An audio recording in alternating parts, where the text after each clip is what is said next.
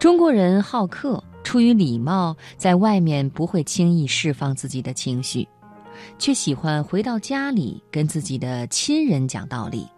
有时候跟家人互不相让，一言不合就吵架，但道理其实是永远讲不清的，这就是家庭矛盾激化的原因。所以讲道理，请对外人讲，对家人讲感情就好。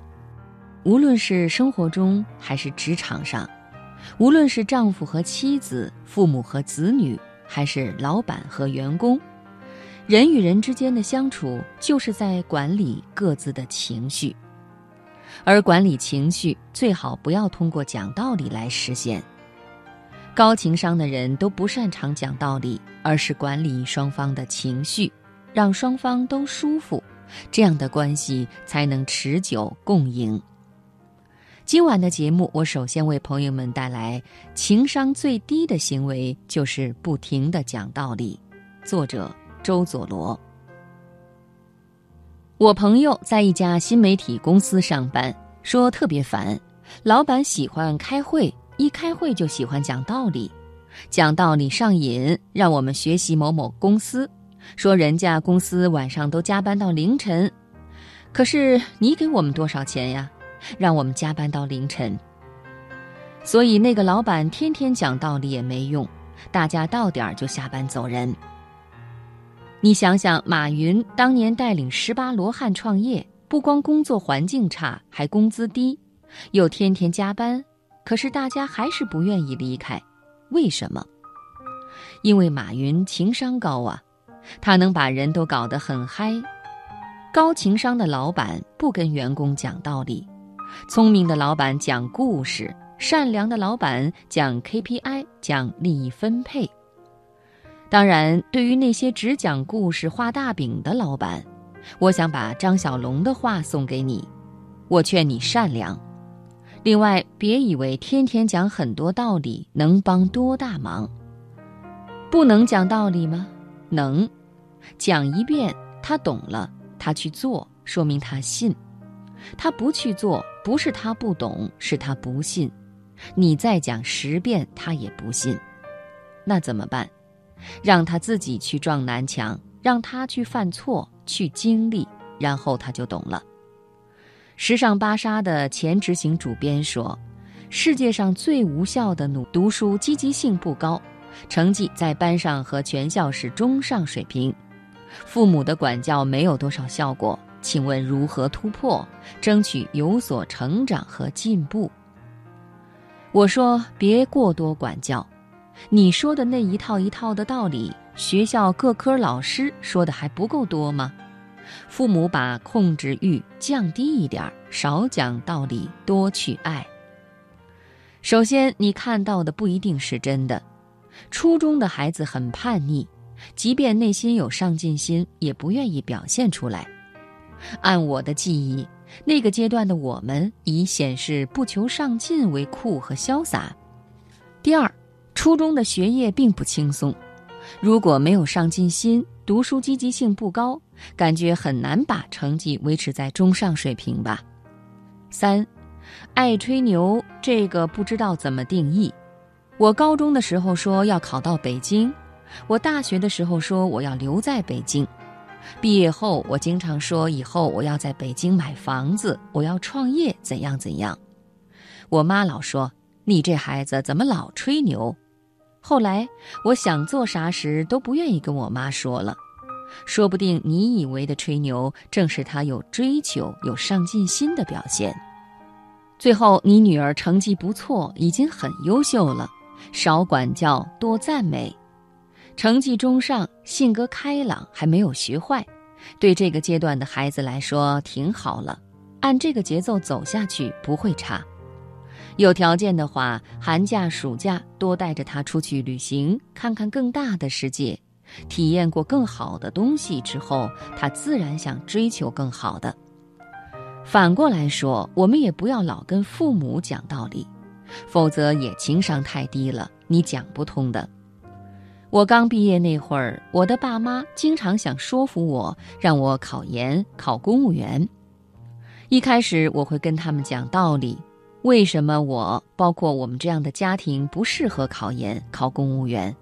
我也可以把知进退和边际效益这样的东西拿出来讲得通俗易懂，但是他们能听懂就会理解你吗？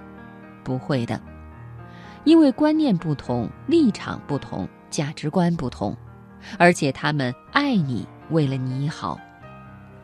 所以我每次高高兴兴的回家，可吃完饭就要不高兴的跟他们吵一会儿。我讲各种道理来论证。其实最后我说服他们了，他们也只是表面被说服，心里还是固执的认为自己是对的。不然为什么下次又劝你一番，好像上次白讨论了？和父母讲道理，情商太低了，那怎么办呢？他们说你乖乖听着就行了，非争那个干什么？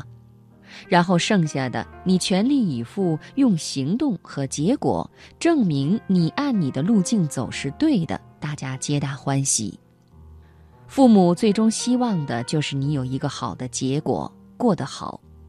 当你没有或者过得不好的时候，他们当然会按照他们的经验给你指一条路径。他们没有错，但是当你用自己的路径走出一条路来的时候。他们看到你好的结果，自然也不会去干涉了。所以后来我就不跟父母争了，我拼命按照我的想法去努力，让他们看到我可以有体面的工作、不错的收入，能够开心的生活。现在他们再也不跟我说了，因为他们看到了。我最见不得一种事情。在北京熙熙攘攘的地铁里，看到一对情侣大声吵架，所以每次看到我都恨不得过去跟那个男的说：“女孩其实就需要一个拥抱，你这个傻家伙却跟他讲道理。人家跟你谈恋爱，你却跟人家讲道理，讲道理要你干嘛？不如去看书。所以，恋爱里面更多的不是对与错，而是爱与不爱。”老是讲道理的恋爱不会长久，因为你虽然对，但是你不够爱。高情商的爱要少讲道理，多哄他。结了婚更不能老讲道理，否则你们家除了吵架就是冷战，尤其是没钱的时候。我小时候在农村学到一个词叫“穷叽歪”，就是越穷的两口子越爱吵架讲道理。过穷日子的时候互相扶持，过富日子的时候互相信任，这里面靠的都不是道理，而是爱。为什么跟朋友也不要讲道理呢？其实是从另一个角度讲，朋友之间出来吃个饭聊个天，最怕你喜欢抬杠，一杠就显情商低了。朋友就是出来一起放松的。聊天大部分也是互相吹吹牛，本来很多话就是经不起细细推敲和严密论证的，结果你老是跟打辩论赛似的，动不动就揪住一个点想给大家讲道理，你讲的对又怎么样呢？你让朋友们不开心了，大家是出来玩的，不是出来听你讲课的。高情商的人为什么不爱讲道理呢？因为他们都懂得一个更浅显的道理：人非机器，人有情绪。人与人的相处，充沛的道理是最没有趣味的部分。真正让人和人的关系有机互动的是情绪，彼此能够挑动情绪，就是对眼儿了，就是气味相投了。大多数情况下，你和你的爱人、同学、朋友、同事。都有类似的知识背景、经验背景，这种东西都有一定的圈层属性，也就是说，这个圈层里常识性的道理和逻辑大家都懂，用不着你讲。比如老板给员工讲的大道理，其实员工大部分都懂，甚至听得耳朵都起老茧了。人的底层操作系统是情绪。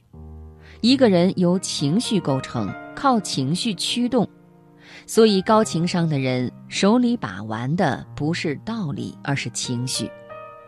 他们善于观察、管理双方的情绪，让双方都舒服，让关系趋于持久共赢。